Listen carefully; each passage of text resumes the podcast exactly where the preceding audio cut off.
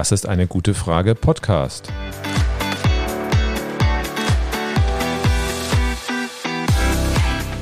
Der Podcast zur Klimakrise. Und zur Energierevolution. Und Cornelia. Und Volker Quaschning.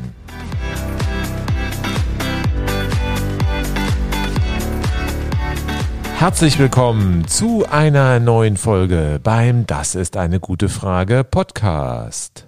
Rund 80 Prozent unseres Energiebedarfs decken wir mit Öl, Kohle und Gas.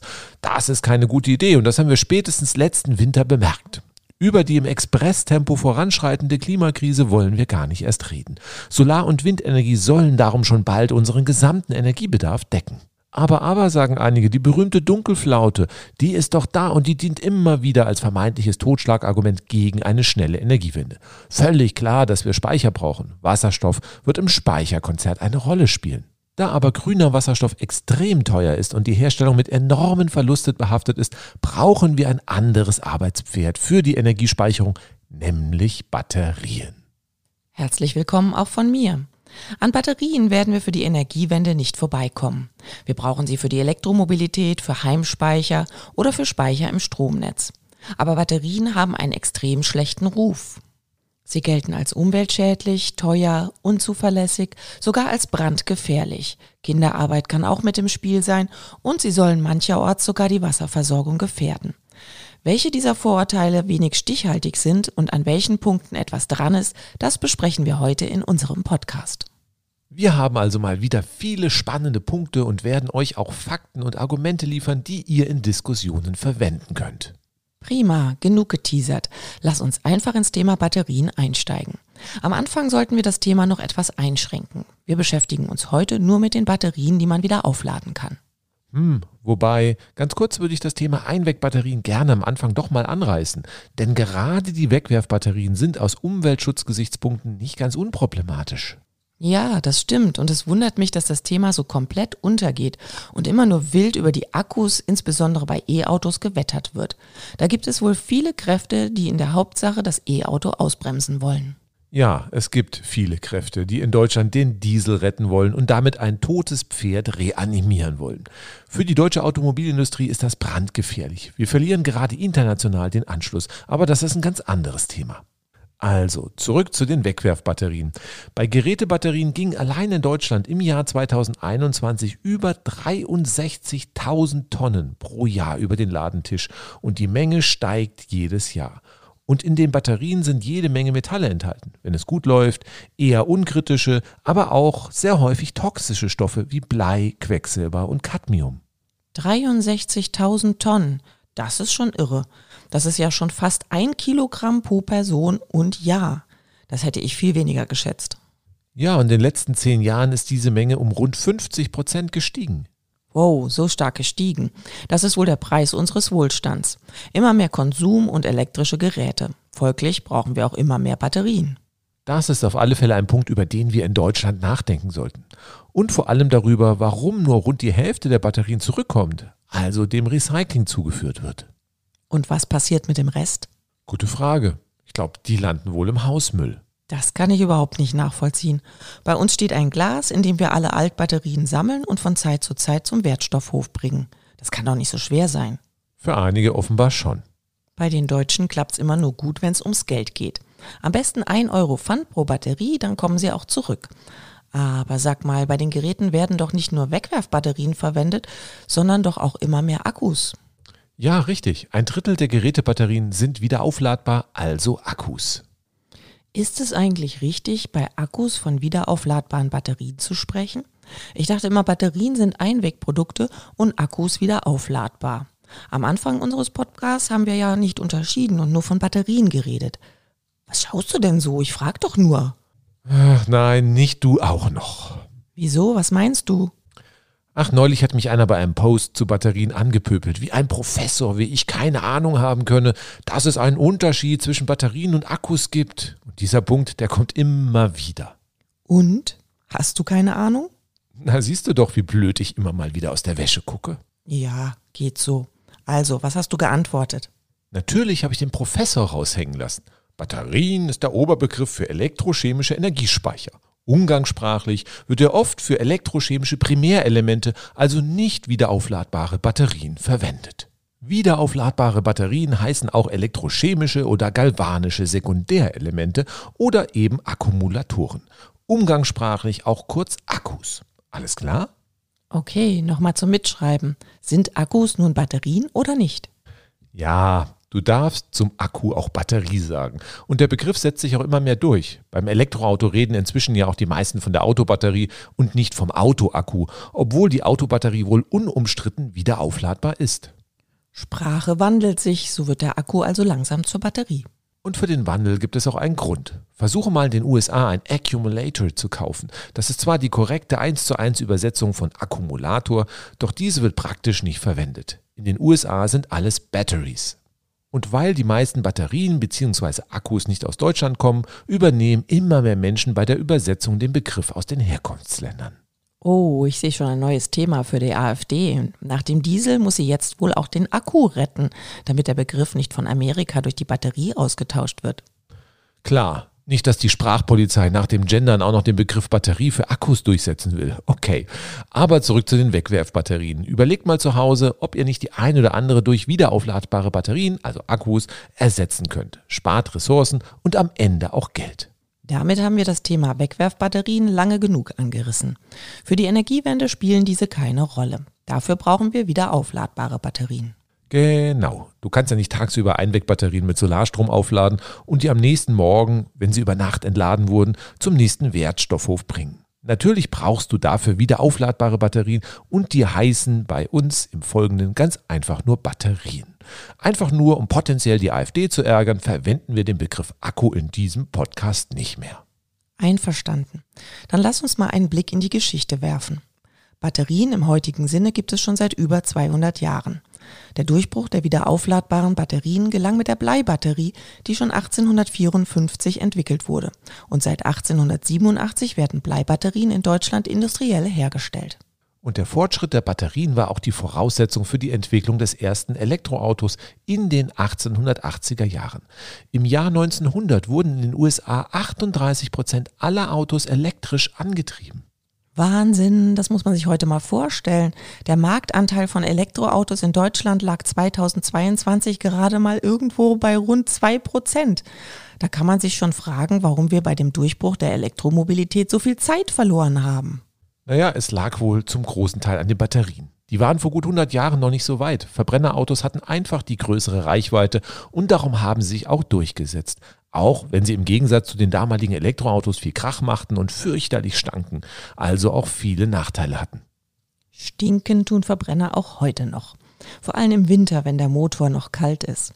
Lass uns aber mal ein bisschen näher auf die Bleibatterie schauen. Wie ist die aufgebaut? Welche Zukunft hat diese Technologie und welche Rolle spielt sie bei der Energiewende? Gut, der Aufbau ist einfach erklärt. Du brauchst zwei Elektroden, die eine aus Blei, die andere aus Bleioxid. Die werden in verdünnte Schwefelsäure getaucht und durch einen Separator getrennt, damit es zu keinem Kurzschluss kommt. Im Prinzip also ein sehr simpler Aufbau. Die Bleibatterie hat einen großen Vorteil. Im Vergleich zu vielen anderen Batterien ist sie relativ billig. Nachteile sind unter anderem das hohe Gewicht und die geringe Energiedichte. Die Bleibatterie ist im wahrsten Sinne des Wortes Blei schwer. Darum sind vermutlich auch ihre Tage gezählt. Ist die Aussage nicht ein bisschen voreilig? Heute sind dort noch Milliarden an Bleibatterien im Einsatz. Praktisch jedes Auto hat eine Bleibatterie als Starterbatterie. Und was die meisten gar nicht wissen, sogar viele Elektroautos haben noch eine Bleibatterie. Sag mal, warum baut man eigentlich in Elektroautos, die sowieso schon eine große Lithiumbatterie haben, auch noch eine Bleibatterie ein? Ein Teil der Verbraucher in E-Autos laufen mit einer 12-Volt-Spannung, die man auch vom Verbrenner her kennt. Wenn zum Beispiel die große Lithiumbatterie bei E-Autos komplett leer gefahren ist, ist es hilfreich, wenn die elementaren Funktionen wie zum Beispiel die Zentralverriegelung trotzdem funktionieren, damit du wenigstens noch ins Auto kommst. Darum läuft die mit einer getrennten Batterie auf 12 Volt Basis. Bei neueren E-Autos kommen immer mehr Lithiumbatterien auch für das 12-Volt-Netz zum Einsatz. Bei älteren Modellen, zum Beispiel auch bei Teslas, die vor 2021 gebaut wurden, sind noch Bleibatterien verbaut. Und warum hat man für das 12-Volt-Netz nicht gleich die Lithiumbatterie genommen? Ja, weil die Bleibatterie halt billiger war und die Autokonzerne ein paar Euro sparen konnten. Und warum steigen die jetzt so langsam auf Lithium um? Die Lithiumbatterie ist doch immer noch teuer, oder? Ja, aber der Abstand ist nicht mehr so groß. Und die Bleibatterie ist halt deutlich schwerer und hält nicht so lange. Bei Bleibatterien kannst du gerade mal rund 40 Wattstunden pro Kilogramm speichern. Im Vergleich dazu, bei Lithiumbatterien tüftelt man gerade an Zellen mit einer Speicherdichte von 700 Wattstunden pro Kilogramm. Auch wenn die aktuellen Serien-Lithiumbatterien noch deutlich darunter liegen, ist der Abstand zur Bleibatterie wirklich riesig. Wir haben ja in unserem Elektroauto auch noch eine Bleibatterie. Für die großen Lithiumbatterien haben wir acht Jahre und 160.000 Kilometer Garantie. So lange hält die Bleibatterie aber sicherlich nicht. Kann es sein, dass wir irgendwann mal liegen bleiben, weil die kleine Bleibatterie kaputt ist?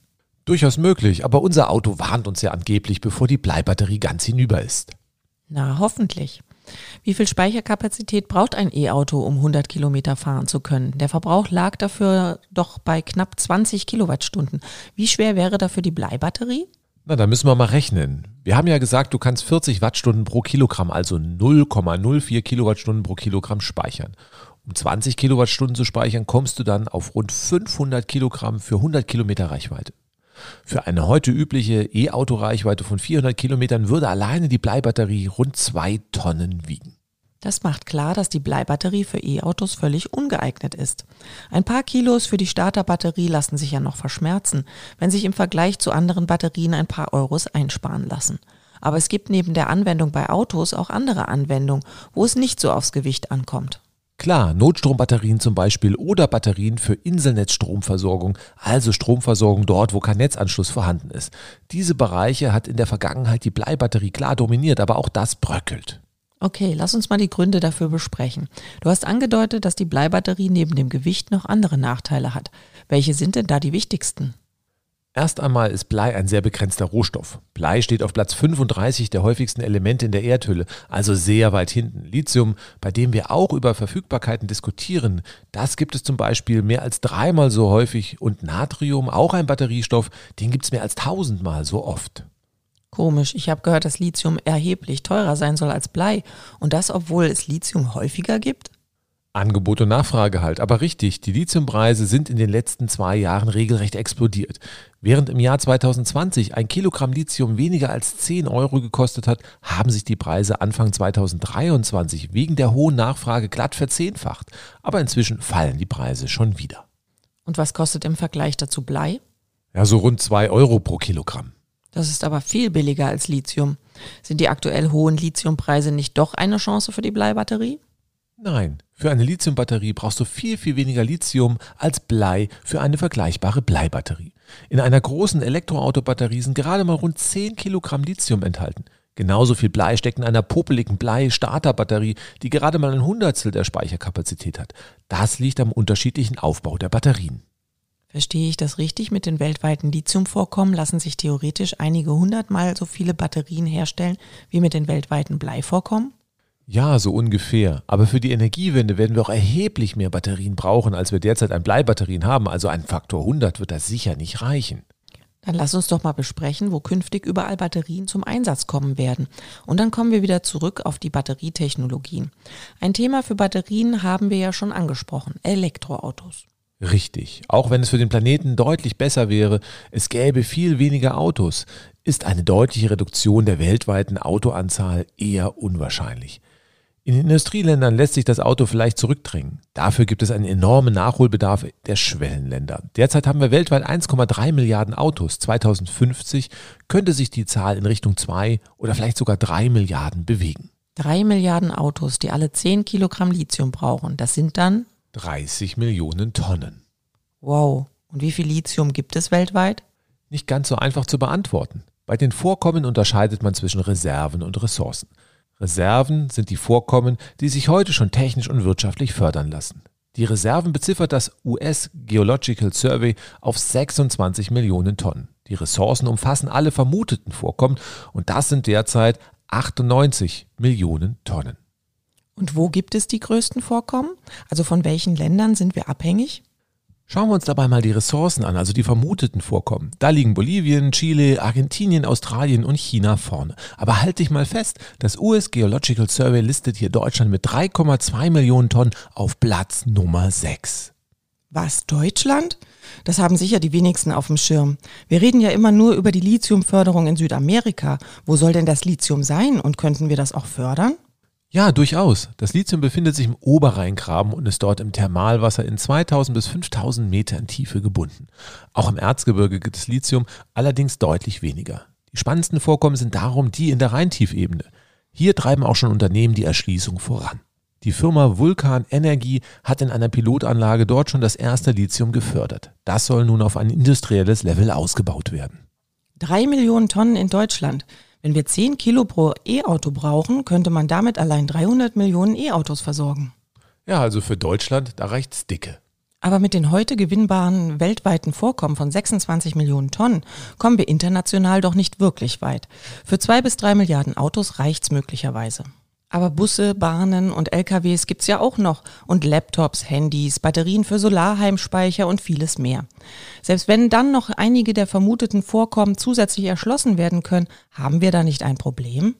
Also ich denke nein. Ich bin da ganz entspannt. Ein paar hundert Millionen E-Autos kannst du ja erstmal locker bauen, dazu noch Busse, LKWs und andere Speicher, die wir in den nächsten zehn Jahren brauchen, die natürlich auch noch. Da müssen wir erstmal hin. Und die 10 Kilogramm pro Auto sind heutiger Stand der Technik. Die Batterien entwickeln sich ja schnell weiter. Das heißt, künftig wird man mit der gleichen Menge an Lithium deutlich mehr Batterien bauen können. Aber selbst wenn das Lithium künftig mal knapp werden sollte, bin ich entspannt.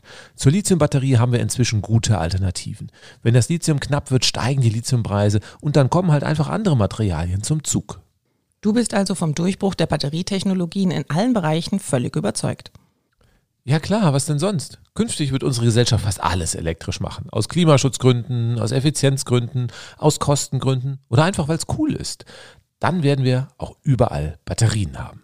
Wenn wir das die nächsten Jahrhunderte machen wollen, müssen wir eine vollständige Recyclingwirtschaft etablieren, sonst gehen uns natürlich früher oder später die Rohstoffe aus. Aber das wissen wir heute schon und das geht. Auf Batterierecycling gehen wir später nochmal ein. Wir wollen doch davor einen kurzen Abriss machen, wofür wir Batterien überall in der Energiewende brauchen. Klar, E-Autos hatten wir schon. 2050 wird es mit Ausnahme einiger Nischen oder Oldtimer nur noch Elektroautos geben. Und das gleiche gilt auch für die meisten Busse und LKWs. Bei Bussen und LKWs siehst du auch keinen Wasserstoff? Nein, nicht mehr. Vor ein paar Jahren war die Frage noch offen. Also da hat die Wissenschaft noch diskutiert. Aber heute wissen wir, dass Wasserstoff auch dort viel zu ineffizient und zu teuer ist. Das sehen inzwischen auch die meisten Hersteller so. Aber in der Politik gibt es ja einige Fans von Wasserstoff im Straßenverkehr. Ich denke da nur an Herrn Aiwanger in Bayern. Ja klar, die absolute Kompetenz in Sachen Energiewende. Also nein, Wasserstoff hat auch bei Bussen und LKWs keine große Zukunft. Mit der heutigen Batterietechnik erreichst du auch bei LKWs Reichweiten von 400 Kilometern und mehr. Das deckt sich perfekt mit den typischen Lenkzeiten. Und in den erforderlichen Pausenzeiten, die Lkw-Fahrerinnen und Lkw-Fahrer sowieso einhalten müssen, lässt sich die Batterie wieder problemlos aufladen. Während bei PKWs die Ladeinfrastruktur schon ganz gut ausgebaut ist, fehlt die aber für die LKWs noch völlig. Richtig, wir reden da heute über Megawatt-Charging, damit die LKWs auch in kurzer Zeit wieder aufgeladen werden können. Und da gibt es praktisch noch keine Ladesäulen dafür. Aber eine Wasserstoff-Tankstelleninfrastruktur gibt es auch noch nicht. Und die Batterieladeinfrastruktur ist halt einfach viel billiger aufzubauen als eine Wasserstoff-Tankstelleninfrastruktur. Das muss man dann halt einfach machen. Und die großen Lkw-Hersteller sind da auch schon dran. Das wird dann in ein oder zwei Jahren hoffentlich angegangen werden. Bei Bussen sieht das vermutlich ähnlich aus. Richtig, wir haben oder wir hatten einige Wasserstoffbusse bei Verkehrsunternehmen im Einsatz. Doch im Vergleich zu Batteriebussen haben sie sich eher schlecht als recht geschlagen. In Hamburg wurden die Wasserstoffbusse beispielsweise wieder abgeschafft, weil sie sich im Praxisbetrieb nicht wirklich bewährt haben. Wasserstoffbusse kommen eigentlich nur dort zum Einsatz, wo der Staat mit Subventionen um sich wirft. Das ist natürlich kein Zukunftsmodell. China zeigt uns, wie es geht. Dort sind bereits über die Hälfte aller Busse Elektrobusse. Bei uns sind es viel weniger als 10 Prozent. Wir sind da quasi noch Entwicklungsland und das müssen wir schnell ändern, wenn wir technologisch nicht den Anschluss verpassen wollen. Was ist mit Dieselloks? Auch die müssen ersetzt werden. Da sind doch zum Beispiel auch Wasserstoffzüge im Einsatz. Ja, aber nur da, wo staatliche Fördermillionen fließen. Wenn Eisenbahnunternehmen mit spitzen Bleistift rechnen, gewinnt dann auch hier der Batteriezug. Wie kann man sich das Aufladen vorstellen? Da steigt sicher nicht der Lokführer oder die Lokführerin aus und steckt das Ladekabel ein. Eine elegante Lösung ist hier der Hybridzug. Dort wird an einigen sehr kurzen Streckenabschnitten, zum Beispiel an einigen Bahnhöfen, ein Stück Oberleitung gebaut. Da fährt dann der Zug einen Bügel aus, lädt dort die Batterie für den Streckenteil ohne die Oberleitung und auf geht's. Trams, S-Bahn und die Hauptstrecken der Bahn sind sowieso schon elektrisch mit Oberleitung. Da braucht es auch erstmal keine Batterien. Naja, doch, ein paar Batterien sind da auch im Einsatz, zum Beispiel für Notstrom. Aber im Vergleich zu den reinen Batteriezügen sind diese Batterien natürlich wirklich relativ klein. Gut, was ist mit Flugzeugen und Schiffen? Auch da wird an Batterieantrieben gearbeitet, aber derzeit nur für die Kurzstrecke. Ein Batterieflieger, der Transatlantikflüge meistert, ist heute noch nicht vorstellbar. Dazu sind auch moderne Lithiumbatterien im Vergleich zu Kerosin einfach noch zu schwer. Aus heutiger Sicht sind es erstmal synthetische Treibstoffe oder grüner Wasserstoff, die nötig sind, um Langstreckenflüge oder lange Schifffahrten klimafreundlicher zu machen.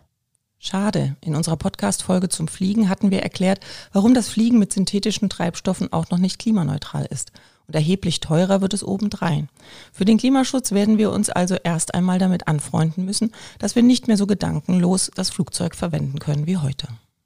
Und auf lange Sicht lassen wir uns mal überraschen, was die Batterietechnologie noch so in petto hat. Vermutlich viel mehr, als wir uns heute vorstellen können. Aber bei der Mobilität am Boden wollte ich noch mal einen anderen Bereich ansprechen, wo wir künftig auch Batterien brauchen. Und der wäre? Wenn wir künftig viele LKWs auf der Straße und Batteriezüge auf der Schiene haben, die an den Raststätten oder Bahnhöfen schnell wieder aufgeladen werden müssen, kommen da extreme Leistungen zusammen, die für schwache Netze viel zu groß sein können. Bereits heute kommen an einigen Ladestationen darum Pufferbatterien zum Einsatz. Die werden aufgeladen, wenn gerade keine oder wenige Autos oder LKWs geladen werden. Sollen dann viele Fahrzeugbatterien gleichzeitig schnell geladen werden, kommt nur ein Teil der hohen Leistung aus dem Netz, der Rest aus der Pufferbatterie. Ein Beispiel ist, das heute schon läuft, der Ladepark Hilden in Nordrhein-Westfalen. Dort sind 22 Ladepunkte der Firma Fastnet und 20 Tesla Supercharger installiert. Wenn alle Ladepunkte gleichzeitig genutzt werden, wäre die Ladeleistung viel zu groß für das dortige Netz. Darum wurde auch dort ein Batteriespeicher mit 2 Megawattstunden, also 2000 Kilowattstunden Speicherkapazität installiert, der die hohe Nachfrage bei Spitzen abdeckt. Ein schönes Beispiel. Ein Ladestopp in Hilden steht auch immer noch auf unserer To-Do-Liste. Der ist mit Sicherheit einen Besuch wert. Batterien sind also nicht nur für E-Autos wichtig, sondern auch dafür, dass die benötigte Ladeinfrastruktur bei den heutigen Netzen überhaupt installiert werden kann. Apropos Netze, die sind doch schon heute ein Problem, wenn neue Solaranlagen oder Windparks gebaut werden sollen. Können da nicht auch Batterien helfen? Guter Punkt. An Batterien werden wir beim weiteren schnellen Ausbau der Photovoltaik und der Windkraft gar nicht vorbeikommen. Schon 2030 wird die Solar- und Windkraftleistung in Deutschland so groß sein, dass diese tagsüber oder bei viel Wind deutlich mehr Strom liefert, als wir in Deutschland überhaupt verbrauchen können. Ohne Batterien müssten dann reihenweise Solaranlagen bei viel Sonne oder Windkraftanlagen bei viel zu viel Wind abgeschaltet werden. Und die Batterie puffert dann die Überschüsse zwischen und speist diese dann ins Netz ein, wenn nicht mehr so viel Sonne und Wind da sind? Richtig. Schon sehr bald werden also Batteriespeicher bei großen Photovoltaik- oder Windparks standardmäßig dazugehören. Ansonsten werden sie keine Genehmigung für einen Netzanschluss mehr bekommen. Aber die Gaslobby propagiert dafür doch Wasserstoff als die Lösung. Die wollen Überschüsse aus Solar- und Windkraft für ihr Geschäftsmodell nutzen. Ist das hier nicht eine Konkurrenz zu den Batteriespeichern? Nein. Zur Wasserstofferzeugung brauchst du Elektrolyseure und die rechnen sich, wenn überhaupt, erst bei mehr als 4000 Vollerstunden, also wenn sie das halbe Jahr bei voller Last im Betrieb sind. Das bekommst du mit Solaranlagen oder Windkraftanlagen derzeit kaum hin. Das heißt, erst einmal schlägt hier die Stunde der Batterien. Habe ich das jetzt richtig verstanden? Der Elektrolyseur ist so teuer, dass er sich nur lohnt, wenn die Anlage mindestens ein halbes Jahr komplett durchläuft? Aber auch hier wird doch sicher auf Zuschüsse vom Staat spekuliert. Ja, beim Wasserstoff schüttet der Staat alle, die nur mal kurz hier schreien, mit Geld zu. In einigen Bereichen, wo Wasserstoff alternativlos ist, mag das Sinn machen, aber da, wo Batterien die Alternative sind, ist das wirklich reine Geldverbrennung. Werden Batterien im Solar- und Windparks die einzigen sein, die bei der Stromversorgung zum Einsatz kommen? Nein, das Netzproblem tritt natürlich nicht nur da auf, wo viele Solaranlagen oder Windparks gebaut werden sollen. Wenn wir künftig viele Wärmepumpen und private Ladesäulen haben, können auch dort zeitweise die Netze stark belastet werden. Oder in Bayern, wenn die ihren ganzen Windstrom über Netze aus Norddeutschland beziehen wollen, da Bayern mit der Windkraft auf dem Kriegsfuß steht. Ja, richtig, ohne Windkraft in Bayern kann die Energiewende sowieso nicht gelingen. Das muss nur jemand Herrn Söder erklären. Dann fehlen uns nämlich einfach zu viele Flächen zum Aufstellen der nötigen Anlagen. Trotzdem ist der Punkt gut. Nicht immer haben wir überall in Deutschland gleichmäßig Sonne und Wind. Die Leitungen müssen dafür einen Ausgleich sorgen und auch da wird es schnell eng. Und da können natürlich auch Batterien helfen. Du baust einfach eine große Batterie an den Anfang und eine an das Ende einer stark belasteten Leitung. Reicht die Kapazität der Leitung nicht aus, geht ein Teil der Leistung in die Batterie am Leitungsanfang. nimmt die Auslastung der Leitung ab, schiebt die Batterie am Anfang der Leitung ihre gespeicherte Energie einfach in die andere Batterie am Leitungsende. Und wenn dann dort der Verbrauch in die Höhe schnellt, kann dieser außer von der Leitung auch von der Batterie vor Ort gedeckt werden. Spannend. Ein Vorteil dürfte auch sein, dass Batterien viel schneller aufgebaut werden können als neue Leitungen. Batterien können also helfen, überlastete Netze zu vermeiden. Und ein anderer Punkt, 2030 wollen wir aus der Kohle aussteigen. Es wird immer gesagt, dass wir gar nicht auf Kohlekraftwerke verzichten können, da diese angeblich die Netze stabil halten. Können wir das dann mit Batterien machen?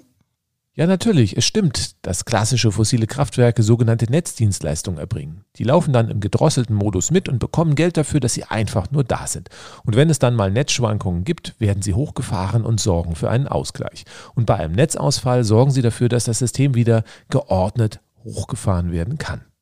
Wir sprechen dann von der sogenannten Schwarzstartfähigkeit. Wenn wir die Kohlekraftwerke ersetzen wollen, müssen diese Aufgaben von jemand anderen übernommen werden. Photovoltaikanlagen und Windparks können das nur bedingt machen, da sie nicht immer verfügbar sind. Auch hier kommen dann Batterien ins Spiel, die diese Aufgaben perfekt abdecken können. Das wären dann große Batterien der Energieversorger. Es gibt aber auch kleinere Batterien, zum Beispiel die gemeinsam mit Photovoltaikanlagen als Hausspeicher zum Einsatz kommen. Ja, fast alle Photovoltaikanlagen auf Einfamilienhäusern werden derzeit schon mit Batteriespeichern gebaut. Mittlerweile sind in Deutschland schon fast eine Million Batterien in Privathäusern eingebaut. Und da kannst du viel in einem Pool zusammenfassen und die können natürlich dann auch das Netz stabil halten. Wir haben doch gerade über Netzausfälle geredet. Wir sollten unbedingt ansprechen, dass der Batteriespeicher im Eigenheim nicht automatisch dafür sorgt, dass man bei Netzausfall auch noch Strom hat. Dann ist es dort trotz Batterie dunkel. Das stimmt. Beim Netzausfall müssen sich Batteriesysteme aus Sicherheitsgründen abschalten. Aber es gibt auch Systeme, die sich dann einfach vom Netz trennen und als eine Inselnetzanlage weiterlaufen. Aber diese Systeme sind etwas teurer. Aber wenn das so einfach möglich ist, warum wird es nicht überall gemacht? Naja, aus Kostengründen und weil es einfach keiner weiß. Ich denke, da sollte man dringend aufklären. Gerade durch Cyberangriffe werden Netzausfälle doch immer wahrscheinlicher. Wir haben in Deutschland eine Million Haushalte, die einen Solarbatteriespeicher haben. Es wäre doch gut, wenn bei einem großen Blackout alle weiter Strom liefern könnten. Ja, durchaus, aber das können heute leider nur einige tausend. Wäre das nicht Aufgabe des Staates, die Risikovorsorge vorzuschreiben oder wenigstens zu fördern? Herr Wissing hat doch gerade 300 Millionen Euro für ein Förderprogramm für Solaranlagen und Batteriespeicher verballert, die alle auch ohne Förderung gebaut worden wären. Ja, da wollte die FDP mal wieder ihre Wählerinnen und Wähler ganz ohne Sinn und Verstand für die nächste Wahl pimpern. Traurig. Sinnvoll wäre es doch gewesen, die Förderung wenigstens an die Notstromfähigkeit zu koppeln. Für die Gewerbebetriebe und die Industrie wäre das doch auch ein wichtiger Punkt. Ja, für wichtige Aufgaben haben die ja jetzt schon Notstromaggregate. Meist sind es aber derzeit Dieselgeneratoren. Aber wenn da Batterien auch für Wirtschaftsunternehmen immer häufiger gebaut werden, alleine um Schwankungen beim Strompreis abzupuffern, dann können die natürlich auch einen Teil der Notstromaufgaben übernehmen. Wie ist das eigentlich bei längeren Stromengpässen, wenn also mal längere Zeit wenig Wind weht oder kaum Sonne scheint? Können Batterien auch diese Zeiten überbrücken? Ein paar Stunden schon. Bei längeren Zeiträumen ist aber dann die Wasserstoffspeicherung von Vorteil. Es gibt jedes Jahr Zeiträume von zwei oder drei Wochen, an denen Solar- und Windkraftanlagen permanent zu wenig Strom liefern, meist im November oder Dezember. Batterien sind nur billig, wenn sie häufig genutzt werden, also mehrere hundert Mal pro Jahr geladen und entladen werden. Wenn du einen Speicher für die berüchtigte Dunkelflaute bauen willst, der nur ein oder einige Male pro Jahr über längere Zeit entladen wird, wären hier Batterien einfach viel zu teuer. Und der Vorteil von Wasserstoff ist, dass wir dafür auf die schon vorhandenen Erdgasspeicher zurückgreifen können, denn Erdgas darf ja schon bald aus Klimaschutzgründen nicht mehr verbrannt werden. Das heißt, diese Speicher würden dann frei. Im Sommer oder bei viel Wind erzeugen wir dann Wasserstoff. Überschüsse werden wir künftig viele Stunden im Jahr haben. Damit befüllen wir die Speicher und bei der Dunkelflaute decken wir über Zeiträume von zwei bis drei Wochen die Lücken mit dem eingespeicherten Wasserstoff wieder ab und die vorhandenen Gasspeicher auch für die Zwecke, die wir bei Batterien beschrieben haben, zu nutzen, ist keine Option? Nein, dafür sind die Verluste bei der Wasserstofferzeugung zu groß. Beim Untertage Wasserstoffspeicher verlierst du zwar wenig, wenn der Wasserstoff erstmal drin ist, aber wenn du aus Strom Wasserstoff herstellst und am Ende aus dem Gas wieder Strom erzeugst, verlierst du schon mal zwei Drittel deiner Energie. Batterien haben Wirkungsgrade von etwa 90 Prozent. Das heißt, hier gehen nicht zwei Drittel verloren, sondern nur rund 10 Prozent. Die Wasserstoffspeicherung sollte also nur über kleine Zeiträume im Jahr erfolgen, wenn große Mengen Energie benötigt werden. Bleiben die Zeiträume überschaubar, können wir auch mit den großen Verlusten und hohen Kosten dabei leben. Wenn wir aber für die Energiewende nicht an Batterien vorbeikommen und diese weltweit für Milliarden von Autos, LKWs, Busse, Bahnen, Heimspeicher, Gewerbespeicher, Speicher für Solar- und Windparks oder bei den Netzbetreibern brauchen, dann sollten wir uns doch rechtzeitig Gedanken über die Rohstoffverfügbarkeit machen. Obwohl das Potenzial von Lithium deutlich größer als das von Blei ist, könnte es irgendwann knapp werden. Natrium wäre eine Alternative zu Lithium, hast du vorhin erwähnt. Kannst du das nochmal genauer erklären?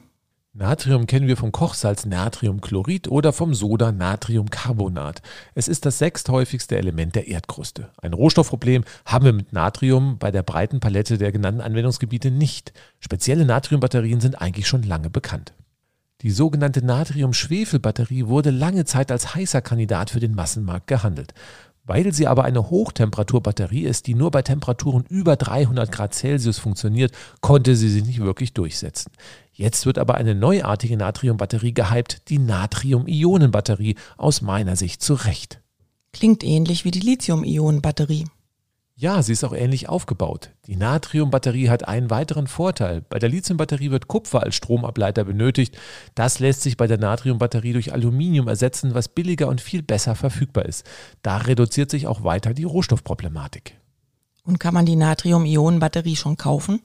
Ja, im Prinzip schon. Der größte Batteriehersteller der Welt, CATL aus China, hat diese zur Marktreife gebracht und bringt sie gerade auch wirklich in großen Stückzahlen auf den Markt. Ich denke, andere Unternehmen werden da bald folgen.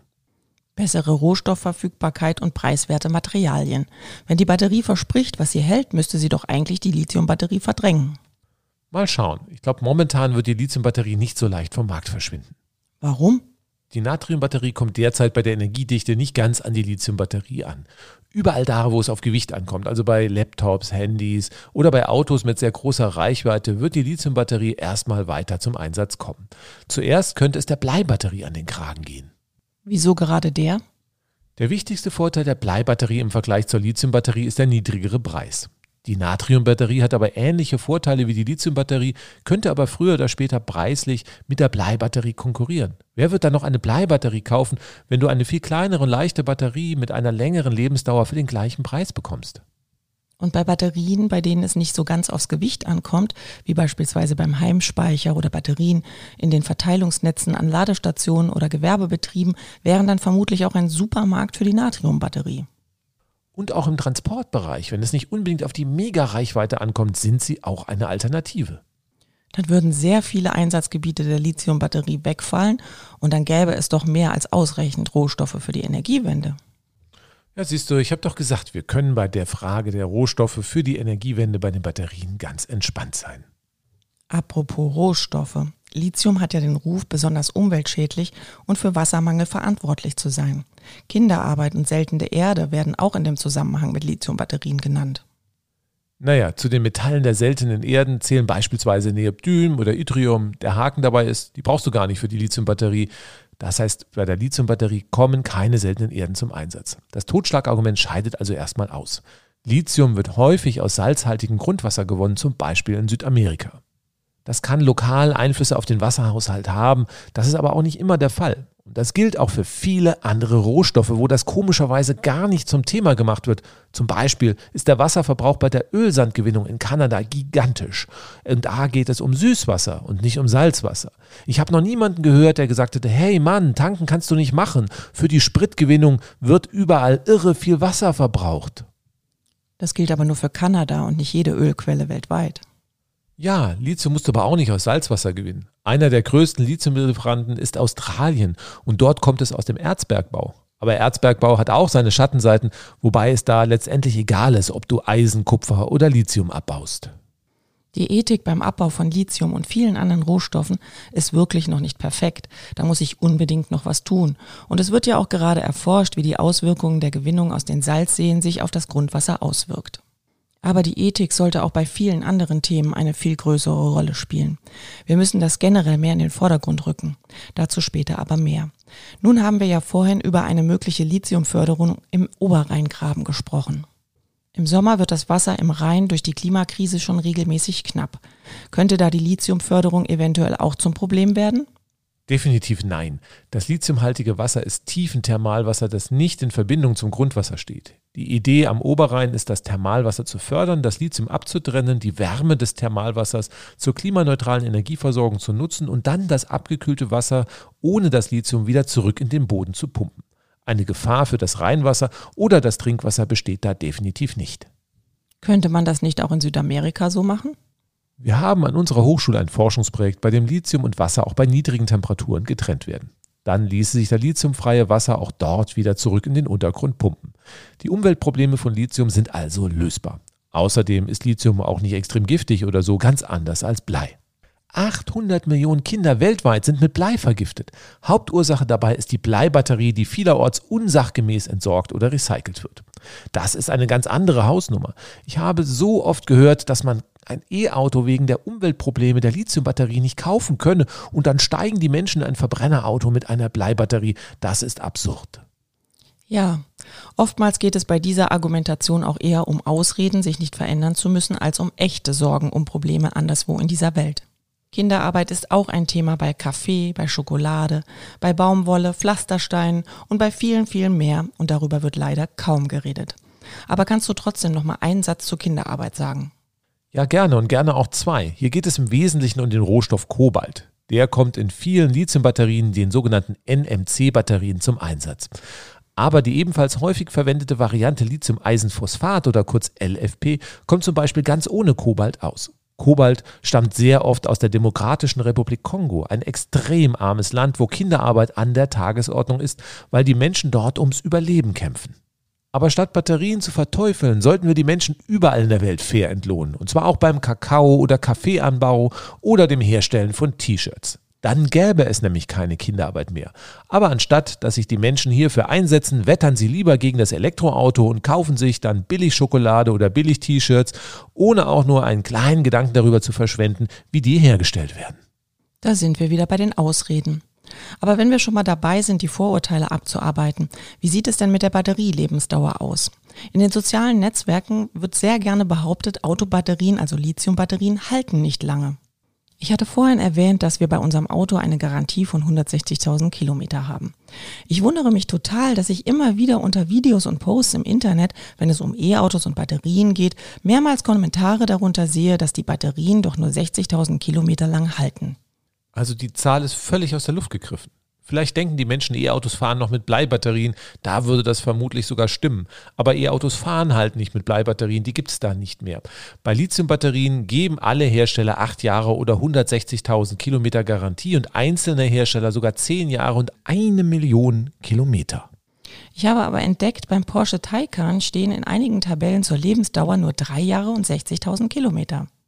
Da hast du das Sternchen, das Kleingedruckte übersehen. Das gilt nur bei unsachgemäßer Handhabung. Lithiumbatterien fühlen sich im mittleren Ladezustand am wohlsten. Wenn du die Batterie ganz leer fährst oder zu 100% voll lädst und dann eine Weltreise machst und das Auto ein Jahr ungenutzt rumstehen lässt, dann leidet die Batterie ziemlich und die Lebensdauer nimmt dann auch ab. Diesen Fall schließt Porsche aus. Ansonsten gibt es auch bei Porsche 8 Jahre und 160.000 Kilometer Garantie. Aha, und was macht man, wenn man gegen E-Autos und deren Batterien wettern will? Man nimmt sich den niedrigsten Wert in der Tabelle und geht damit hausieren. Nur so kann ich mir das vorstellen, dass sich eine angebliche Lebensdauer von nur 60.000 Kilometern so verbreitet hat.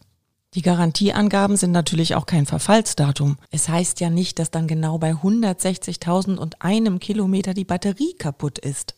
Genau. Die durchschnittliche Lebensdauer der Batterie im E-Auto beträgt eher 300.000 Kilometer und es gibt auch Batterien, die über 500.000 Kilometer schaffen. Das kommt eben immer darauf an, ob man sich auch an die Tipps hält, was man tun kann, damit die Batterie länger hält. Und wie gesagt, die ersten Automobilhersteller geben Garantien von einer Million Kilometer.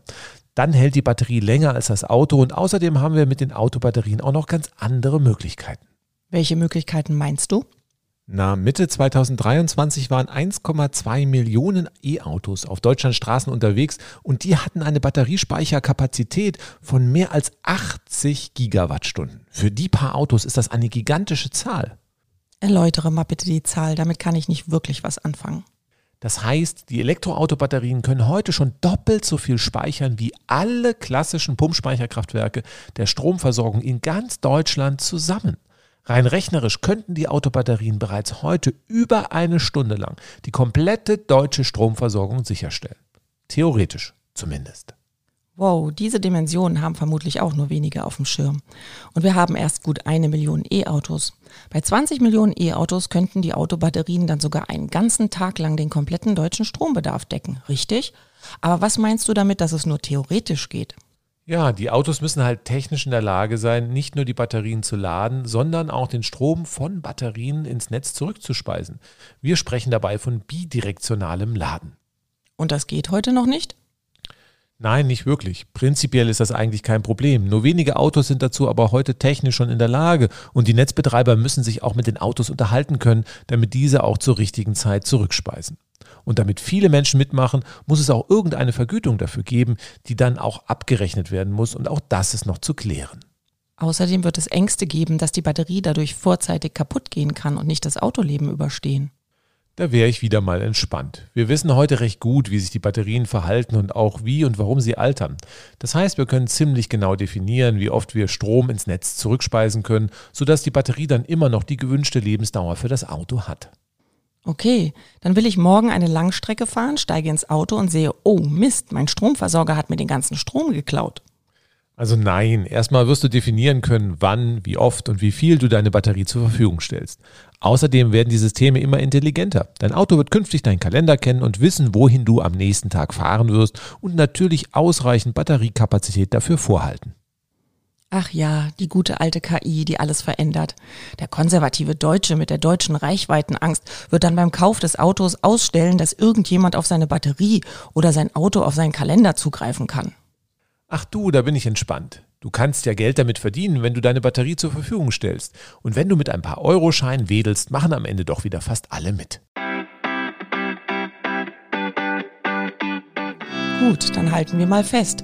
Elektroautos sind eigentlich gar kein Problem für die Netze, sondern sie werden schon bald durch bidirektionales Laden auch dazu beitragen, unsere Stromversorgung stabil zu halten. Das ist spannend. Trotzdem geht eine Batterie irgendwann mal nach vielen Jahren kaputt. Was ist dann eigentlich mit dem Batterierecycling? Es wird immer gerne behauptet, Batterien ließen sich gar nicht recyceln. Völliger Quatsch. Die Bleibatterie wird heute schon in einzelnen Unternehmen zu 100 Prozent recycelt und auch bei Lithium geht richtig viel. Das deutsche Unternehmen Düsenfeld kann heute schon über 90 Prozent der Rohstoffe einer Lithiumbatterie zurückgewinnen. In der Forschung gelingen sogar noch höhere Quoten. Dazu wird die Lithiumbatterie erst einmal entladen und dann fein geschreddert und nach Rohstoffen sortiert. Und warum wird das noch nicht überall gemacht? Das alte Dilemma, weil es meist billiger ist, Batterien wegzuwerfen und neue zu bauen, als diese umständlich einzusammeln und zu recyceln. Wir hatten das vorhin schon beim Thema Einwegbatterien. Da kommt nur die Hälfte zurück und bei Handy- und Laptop-Batterien ist die Quote leider auch nicht berauschend. Bei E-Autos wird das künftig besser funktionieren, weil Autos am Ende ihrer Lebensdauer üblicherweise verwertet werden. Damit das aber überall funktioniert, brauchen wir gesetzliche Vorgaben, die hohe Recyclingquoten vorschreiben. Die Gesetze dazu gibt es schon, nur die vorgegebene Recyclingquote ist noch viel zu niedrig. Ausgebaute E-Auto-Batterien müssen ja auch nicht gleich geschreddert werden. Meistens funktionieren sie doch noch und können anderswo noch eine Zeit lang eingesetzt werden. Korrekt. Eine Batterie gilt schon als defekt, wenn sie 20 oder 30 Prozent ihrer Kapazität, also ihrer Reichweite, verloren hat. Sie kann dann aber durchaus noch einige Jahre weiterlaufen. Alte Autobatterien können ausgebaut und dann dort eingesetzt werden, wo es nicht so auf das Gewicht ankommt, zum Beispiel bei Solar- oder Windparks oder bei anderen stationären Anwendungen. Es gibt zahlreiche Beispiele, wo das auch schon erfolgreich umgesetzt wurde, wie beispielsweise die Amsterdamer Fußballarena. Dann besprechen wir nochmal ein letztes Batterievorurteil für heute an.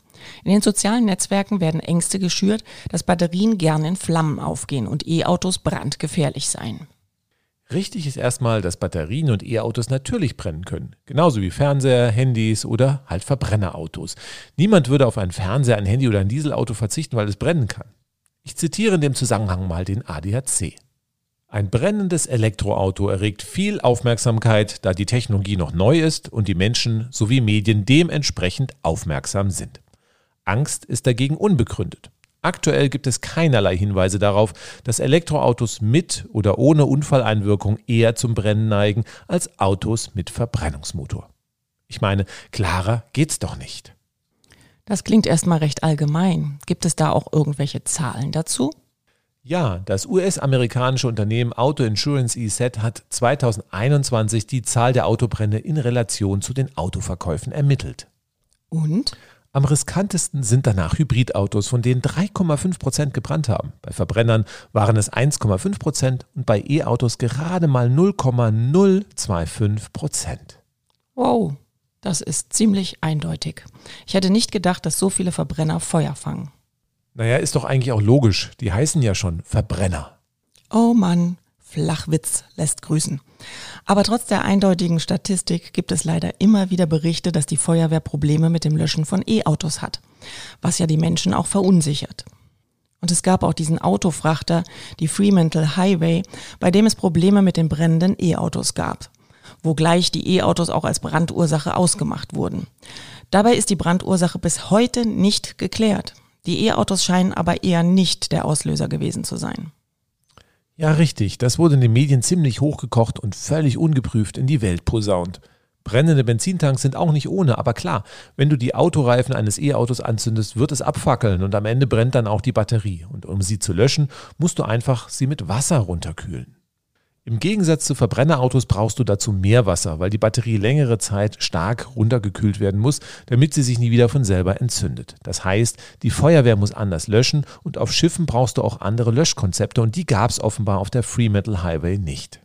Wenn man das aber weiß und berücksichtigt, sind E-Autos ein viel kleineres Problem als Verbrennerautos. Das zeigen die genannten Zahlen. Ich meine, die Leute stecken doch auch ihr Handy in die Hosentasche und halten sich es auch ans Ohr. Und wenn das mit dem Batteriebrand beim E-Auto eine so große Gefahr ist, würde ich unbedingt empfehlen, wieder zum Wählscheibentelefon zurückzukehren. Da bleibe ich lieber bei meinem Fairphone. Da steckt im Übrigen definitiv keine Kinderarbeit drin. Arbeiterinnen sind fair bezahlt. Wenn man es also mit der Ethik wirklich ehrlich meint, dann muss man auch bei solchen Produkten genau hinschauen. Man kann auch die Einzelteile austauschen und reparieren. Und nein, das ist an dieser Stelle keine bezahlte Werbung, sondern meine ganz persönliche Meinung.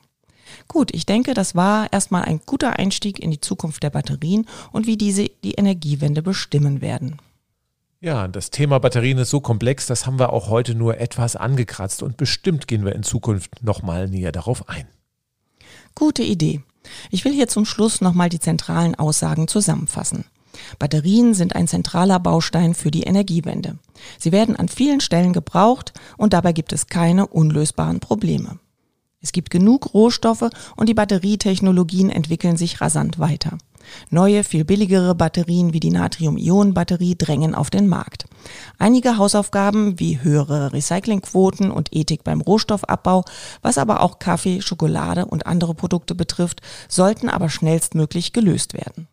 Die angeblich unüberwindbaren Probleme von Batterien dienen meist nur dazu, Ausreden zu finden, sich nicht zu verändern und nicht neue Technologien nutzen zu müssen.